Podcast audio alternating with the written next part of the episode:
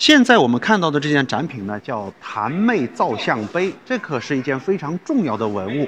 首先，它是一块单体碑。什么叫单体碑呢？就是整个碑就是一篇文章，而不是很大的一块碑的一个部分。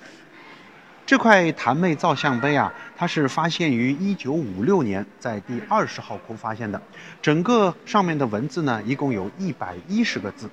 最关键的是，它后面有一个年份。我们可以看到四年四月六日，那么是哪一年的四年呢？在整个北魏当中啊，只有三个年号是有名字的。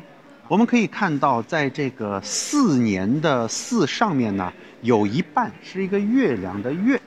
那么有月的字呢，其实并不多。如果按照北魏整个一百四十八年的这个年号来看呢，呃，带有月字旁的年号只有明明天的明这个字，而有明这个字的年号呢，又只有三个，而超过四年的只有景明这个年号，就是风景的景，景明这个年号。所以对于这块碑来说，我们马上就可以知道它所。铸造的年份。